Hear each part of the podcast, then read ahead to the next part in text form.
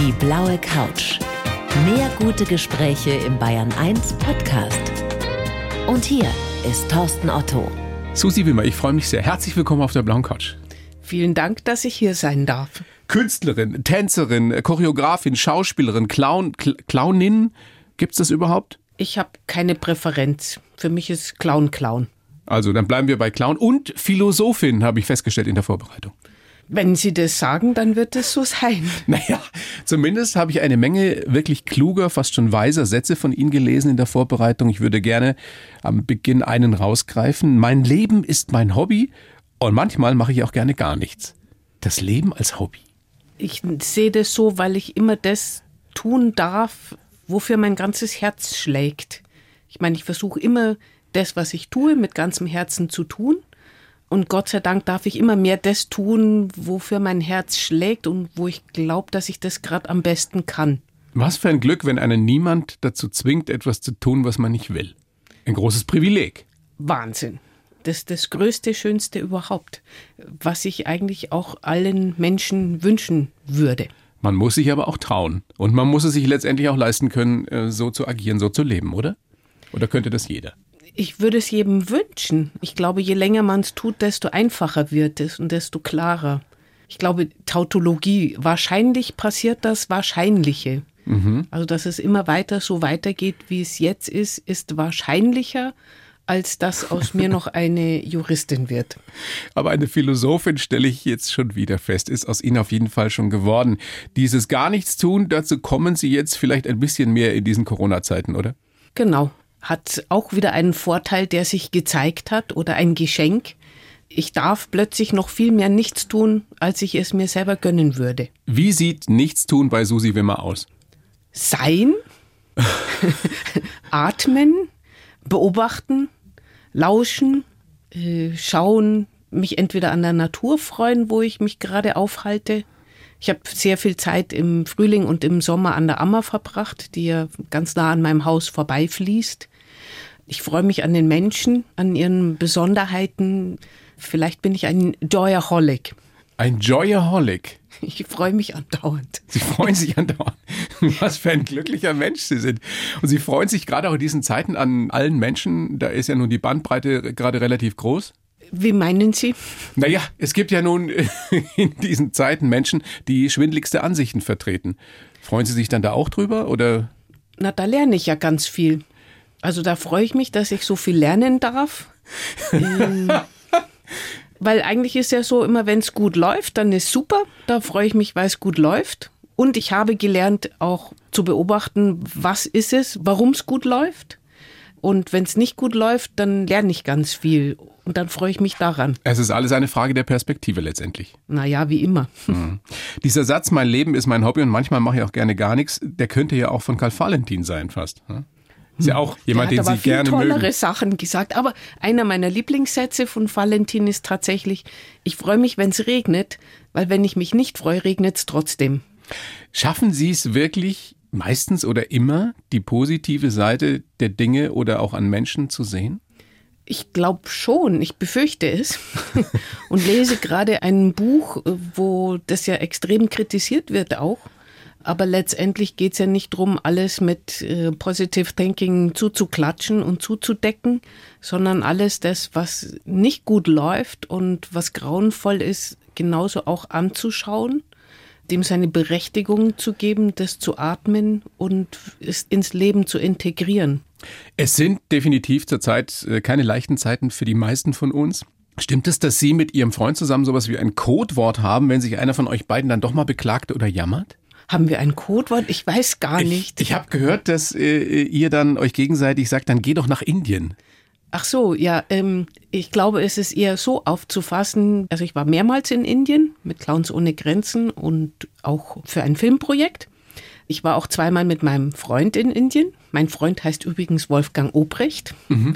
Und wenn man sieht, wie dort die Menschen leben in den Umständen, die für uns vollkommen unvorstellbar sind und trotzdem eine, oder vielleicht gerade deswegen, man weiß es ja nicht, aber eine offene Art haben und, und eine Großzügigkeit und eine Großherzigkeit, dann ist es beschämend, wenn man sich über irgendwas anderes aufregt, was vielleicht gerade vermeintlich stört oder nervt oder nicht richtig ist. Und oft ist es so, wenn man irgendwie so ein Itty-Bitty-Problem hat, dann ist es so, naja, go to India. Mhm. Weil wenn man mal in Indien gewesen ist, hat man nie wieder Probleme. Wobei das ja immer so relativ ist, ne? Was ist für den einen ein großes, äh, was ist für den anderen ein kleines Problem? Sie waren da in Indien mit Clowns ohne Grenzen. Äh, lachen die Kinder dort in Indien über die gleichen Sachen wie jetzt hier bei uns in Bayern?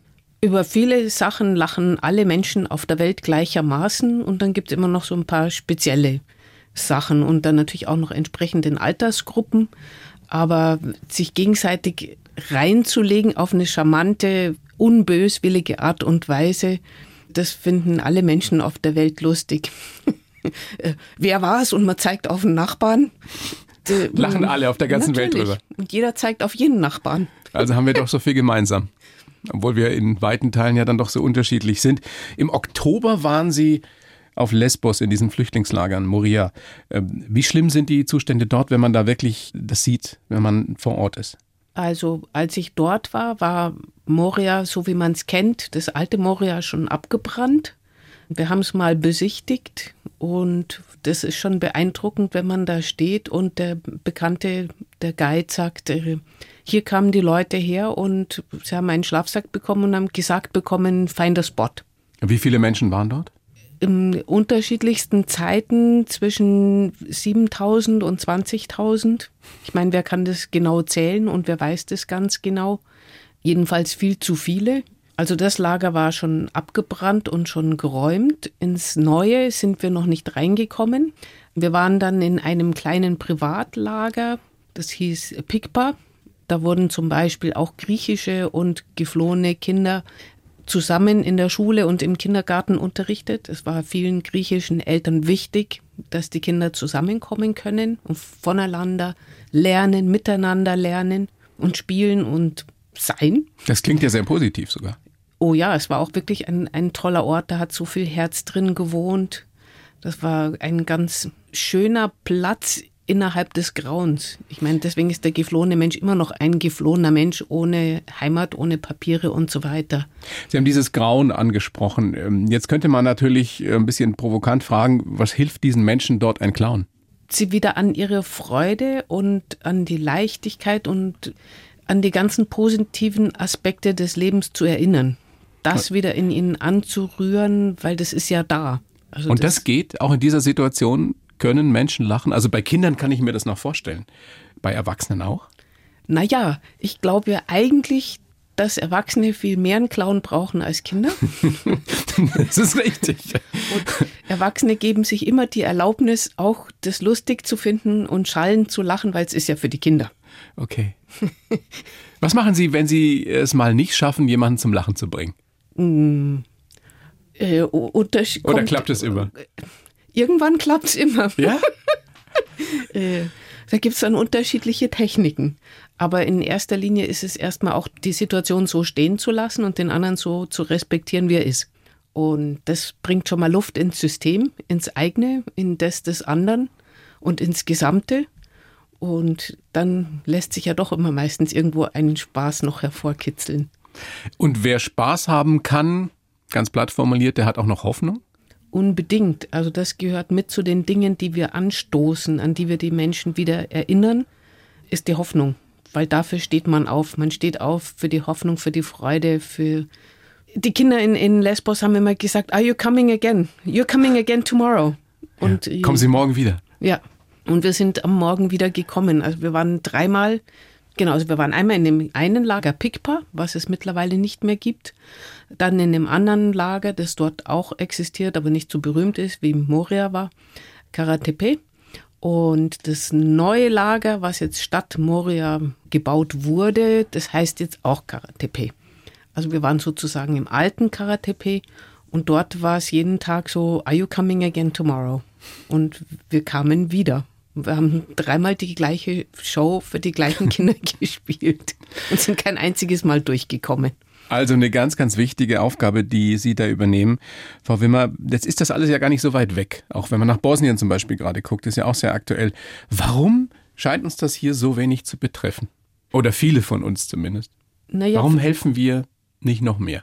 Ich glaube, wir helfen schon so viel, wie wir können und natürlich kann man immer mehr. Ist ja klar.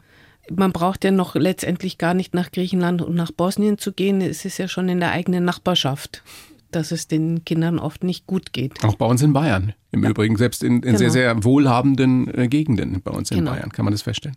Ja. Und warum das so ist, da habe ich noch nicht drüber nachgedacht. Vielleicht, weil uns das alles so vertraut ist. Und wenn es sehr fremd ist, dann können wir das eher annehmen, als dass wir denken, bei uns doch nicht. Ja.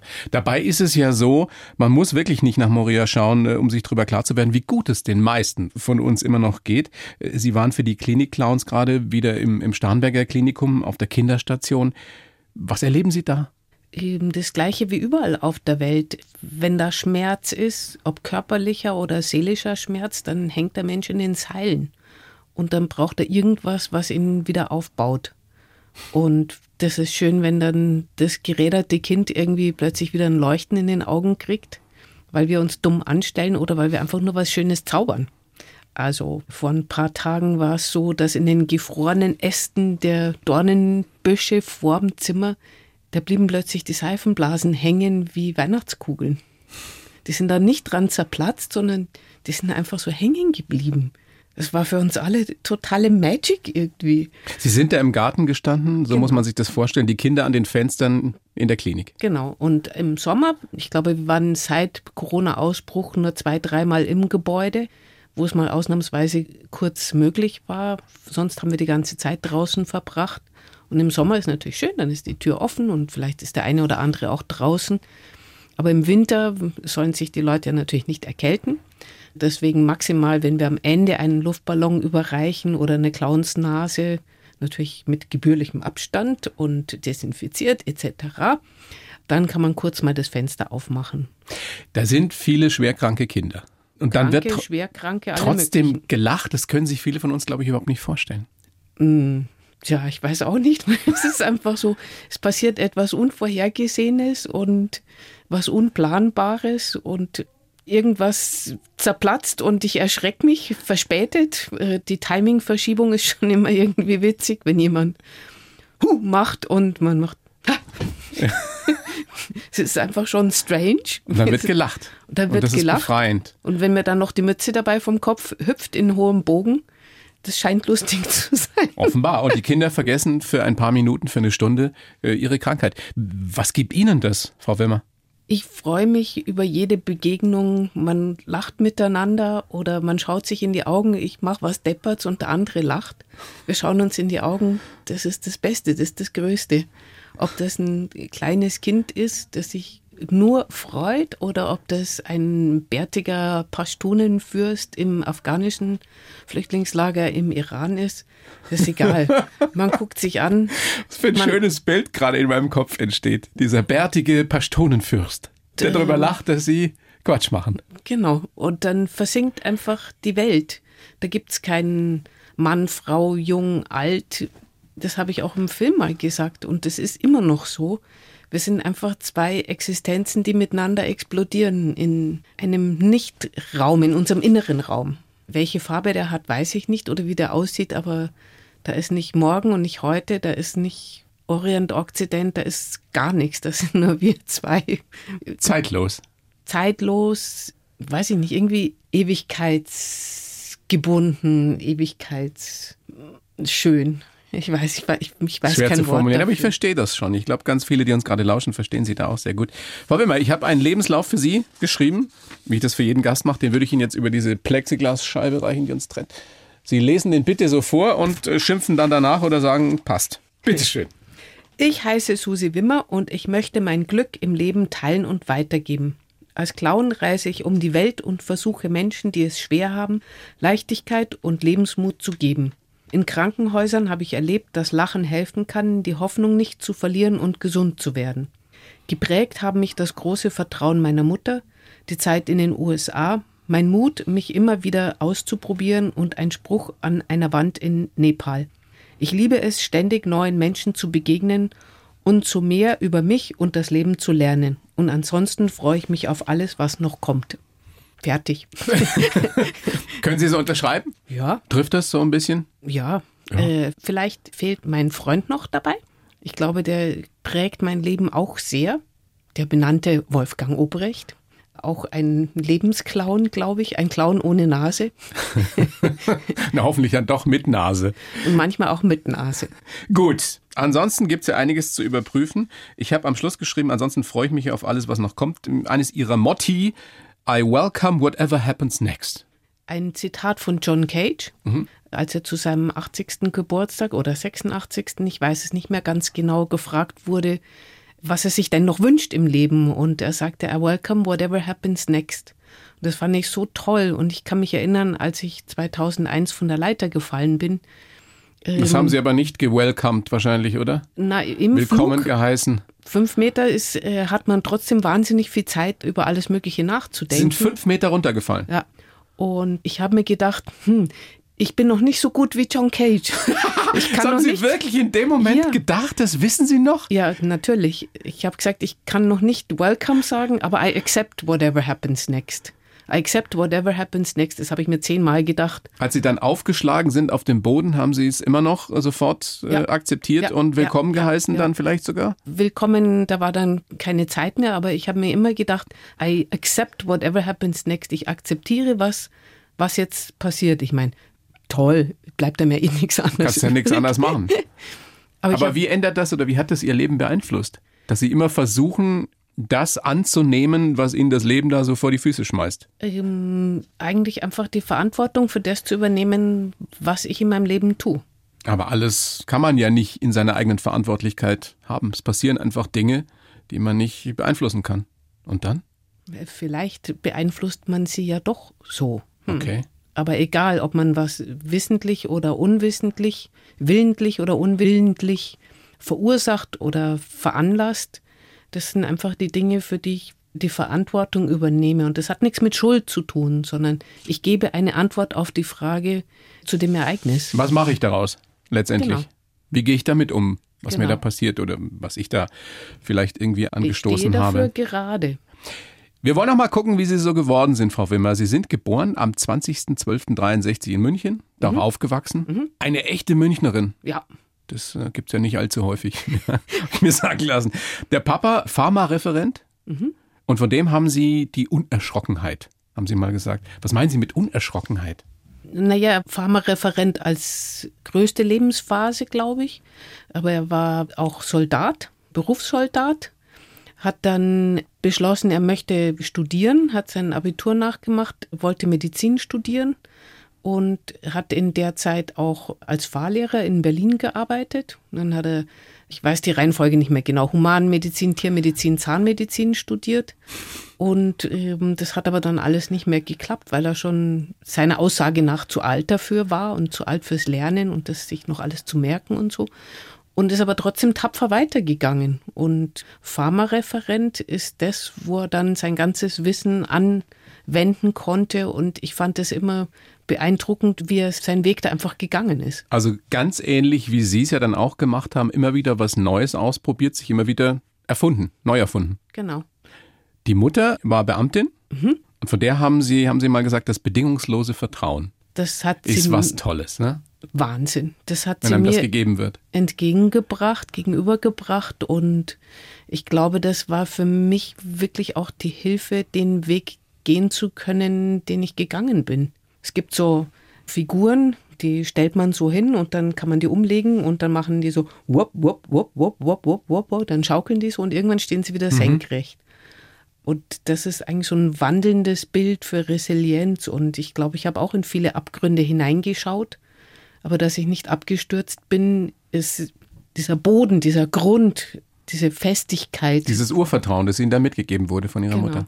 Haben Sie das damals als Kind schon verstanden? Ihre Eltern haben ja nicht zusammengelebt, ne? Sie sind bei Genau. Ihrer Mutter aufgewachsen.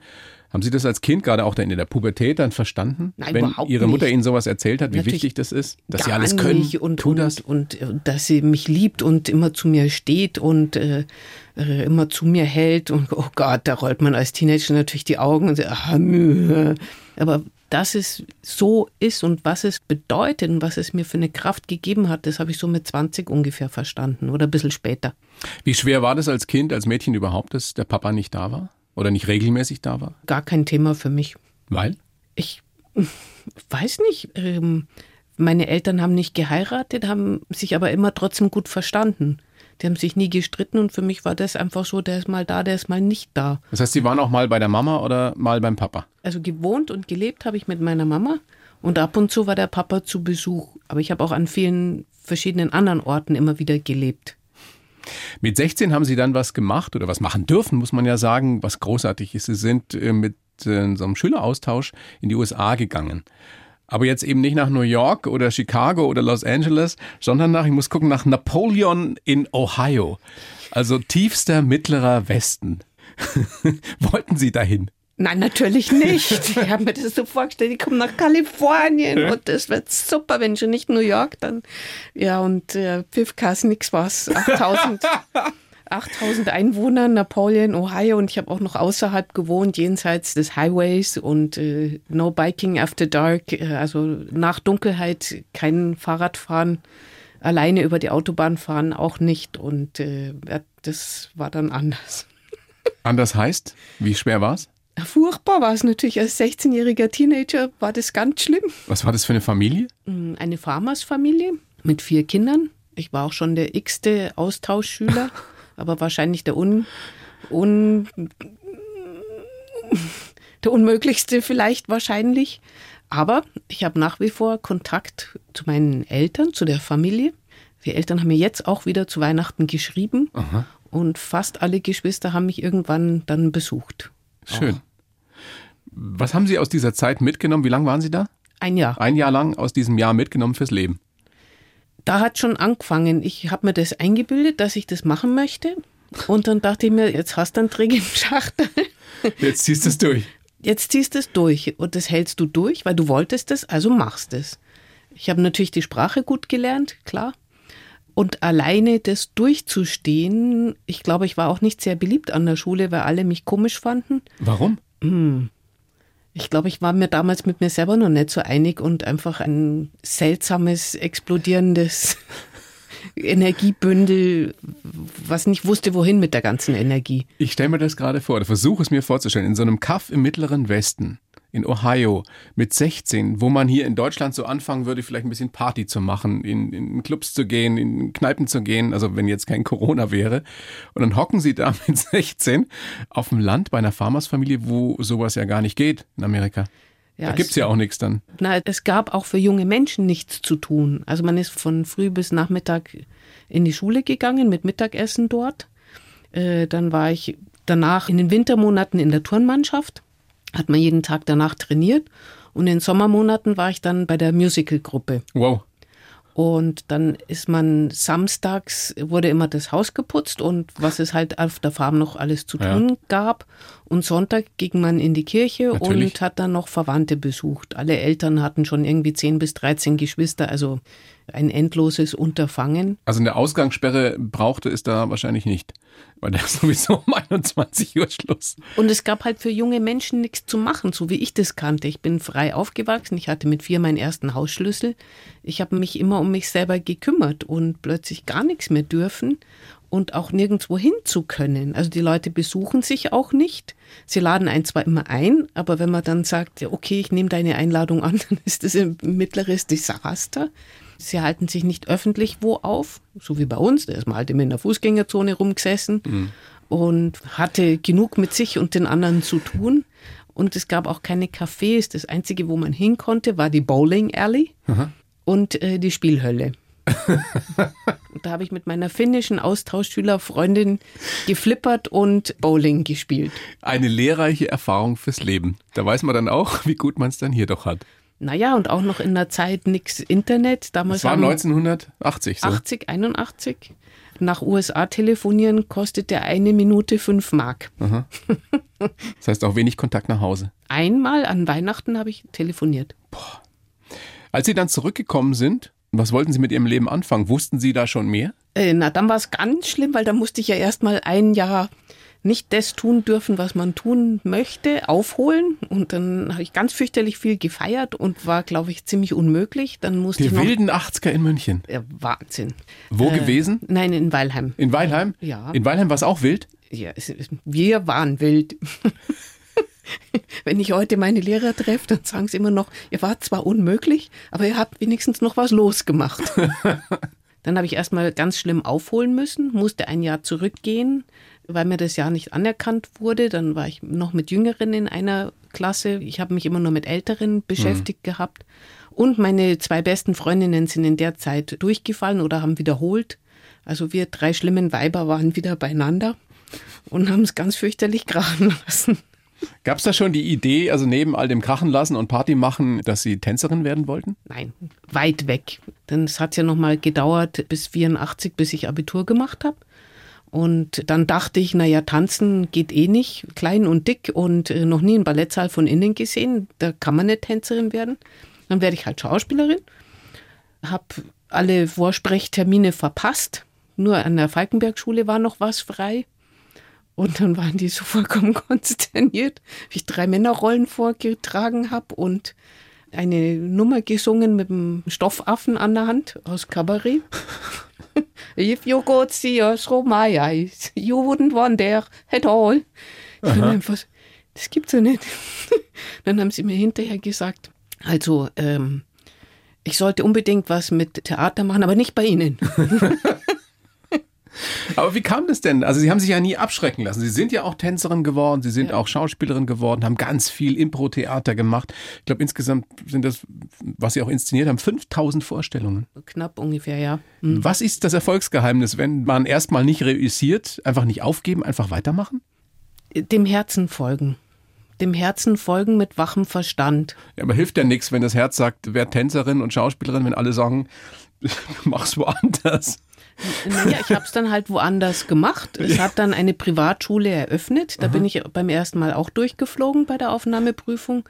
Aber dann hatte ich das Glück, dass die Privatschule Geld brauchte und dann durfte ich da Probe mitmachen und äh, so hat es dann seinen Lauf genommen. Und Sie haben immer an sich geglaubt. Sich nie abschrecken lassen davon, dass andere sagen, ah, vielleicht ich doch glaub, Es besser. war weniger der Glaube an mich selber als einfach die Begeisterung für das, was ich da getan habe.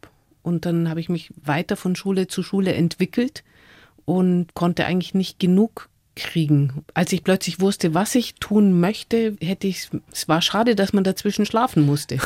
Glauben Sie, wenn man von etwas so begeistert ist, so fasziniert ist, dass man das auch irgendwann gut können wird? Es hat wahrscheinlich schon was mit der Veranlagung zu tun. Also ich könnte mich nicht für chemische Formeln begeistern. Egal wie viel ich mich damit beschäftigen würde. Einer meiner wichtigsten Lehrer im, im Leben ist Andrew Morrish, mein Improvisationslehrer, der mir ganz viele Türen aufgemacht hat, indem er seinen Schülern immer wieder beibringt, look for your pleasure, look for what you enjoy. Also, Also schau danach, was dir Spaß macht, was dir Freude Genau. bereitet. Und was immer die Freude ist. Also Freude ist ja nicht nur ähm, irgendwas Jux und Dollerei. Ernsthaft, seriös, hart arbeiten kann auch Freude machen. Das ist auch eine Freude. Und was ist die Freude? An der Freude hangel ich mich vorwärts, weil da bin ich ich. ich Und es auch nicht zu machen, nur für die Anerkennung der anderen. Das machen ja auch viele. Dass die irgendetwas besonders gut machen wollen, damit die anderen sagen, schau mal, wie toll du bist. Aber es ist ja immer so, dass man irgendwas tut, wo man dann feststellt, hoi, drei Stunden vergangen. Wo sind die drei Dieser Stunden? Flow, in den man gerät, Ja. wenn man etwas mit Leidenschaft tut. Wenn alle so wären wie Sie oder wenn alle so agieren würden wie Sie. Jeder Mensch würde nur das machen wollen, was ihm wirklich Spaß macht, was ihm Begeisterung bringt. Wie wäre diese Welt? Oder ginge das überhaupt? Na, bestimmt. Also die Möglichkeit zu bekommen ist ein großes Geschenk. Und das versuche ich zum Beispiel auch immer mit meinen Medizinstudenten denen weiterzugeben. Zu gucken, in jedem, in jeder Übung, in jeder den geben Sie Begegnung. Medizinunterricht, ne, wie man mit Patienten auch umgehen soll. Genau, das Ja, ist das eine. ja. Und dann gibt's noch Medizin und Menschlichkeit. Ja. Das ist ein wundervoller Verein, der versucht, Medizinern an ein Handwerk mitzugeben, was auch noch mehr die Menschlichkeit wieder mit reinbringt, warum man den Beruf ergreift. Und auch dort funktionieren Clowns und Improvisationsübungen mit dem Schau, was gefällt dir an der Übung? Weil der Lehrer sagt auch, es gibt immer irgendwas, was einen begeistert, weil wenn die ganze Übung Mist war, dann ist der Moment toll, wo sie vorbei ist. Aber wer würde dann, wenn das funktionieren könnte, wer würde dann die Jobs machen, die es in diesem Land ja auch immer noch gibt, die wahrscheinlich den allerwenigsten Spaß machen? Also ich glaube nicht, dass jemand, der, der jetzt zum Beispiel acht oder neun Stunden an der Kasse sitzt, irgendwo sagt, das ist das, was ich unbedingt mit meinem Leben anfangen möchte. Aber vielleicht hat der oder die keine andere Möglichkeit. Ich glaube schon, dass es viele Leute gibt, für die das genau das Richtige ist, weil man kennt es auch, das Gefühl von, das ist ja vollkommen wurscht, ob ich einen super Clown treffe, ja. der genau das macht, oder der mein Autoreparateur, den ich so liebe, weil der lebt mein Auto. Schon klar, vielleicht ist es auch ein schlechtes Beispiel, aber mhm. ja, schwierig eins zu finden. Was ist mit den Müllmännern, die einen unglaublich wichtigen Job ausüben? Aber werden wir da auch Menschen finden, die sagen, das ist das, was ich am liebsten mache im Leben? Müll anderer Leute wegzubringen? Das kann ich nicht genau beurteilen, aber ich glaube, was wir tun könnten, ist diesen Menschen besondere Achtung und Anerkennung zuteil werden zu lassen. Unbedingt. Ich habe sehr viel in Kaufhäusern gearbeitet. Also ich habe sehr viel für Disney gearbeitet und wir haben viel in Kaufhäusern gearbeitet und sind mit unseren ganzen Kostümzeugs immer wieder an die, da wo die Güter antransportiert werden, sind immer wieder dort angekommen furchtbar in der Tiefgarage, da ist zugig, da ist schlechte Luft, da sind immer nur Abgase, da ist kalt und immer nur grässliches Neonlicht.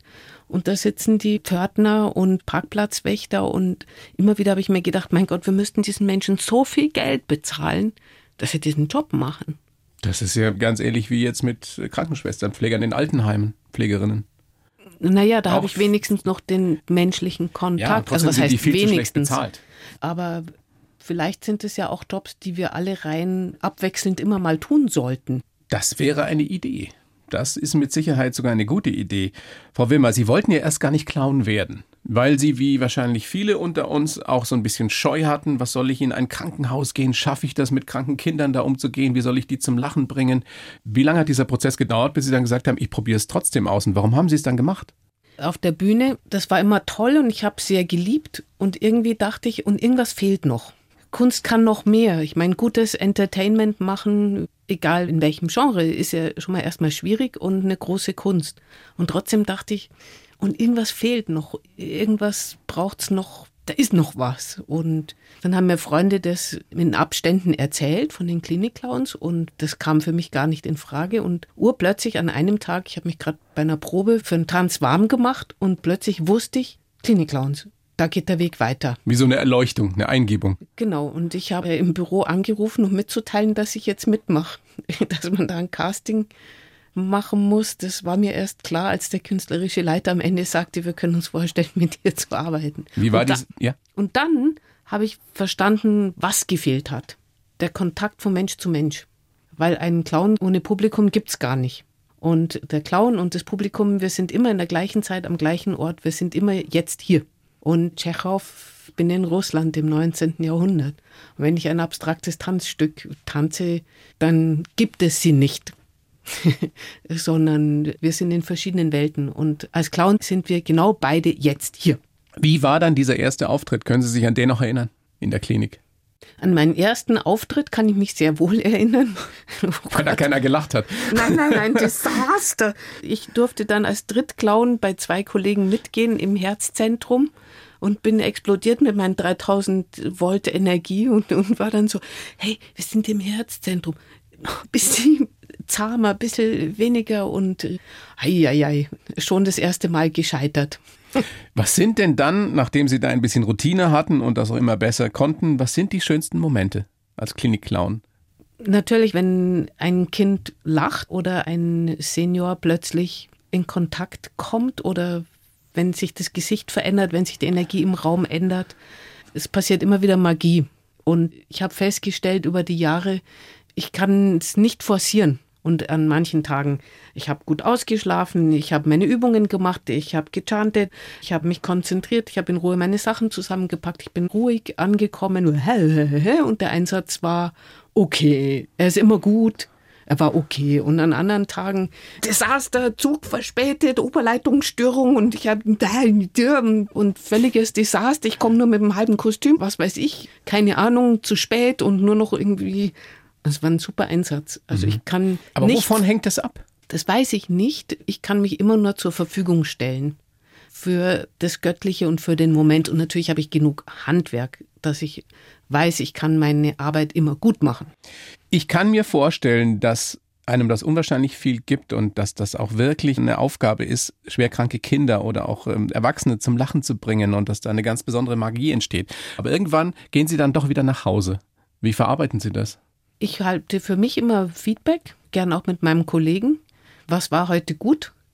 Was war heute neu, was ich gerne weiterentwickeln, verfolgen möchte, was ich ausbauen möchte? Aber die Schicksale nehmen Sie nicht mit ins Bett? Was möchte ich das nächste Mal besser, anders oder überhaupt machen? Gibt es was Organisatorisches und habe ich noch was auf dem Herzen? Jeder Mensch geht ja anders mit seinem Leben und mit seinem Beruf um und jeder Clown ist anders. Frag 100 Clowns nach einer Definition, du kriegst mindestens ja, ich frag, 120. Ich frage ja Sie, Frau Wimmer. Und für mich ist so, all die Menschen, die leben alle in mir. Die leben alle in mir und in meinem Herzen und in meinen Gedanken und das, was da leidet und ist, das ist so. Das nehmen Sie an. Das nehme ich an und das wohnt in mir und es zieht auch irgendwann natürlich wieder aus. Aber, Aber es belastet Sie nicht? Nein, weil das Leben eben all diese Anteile hat. Weil der Tod zum Leben gehört. Der Tod ist der beste Ratgeber fürs Leben. Ja, sagt sich so leicht. Wollen die meisten von uns nichts von wissen. Ich gehe als Clown ins Hospiz.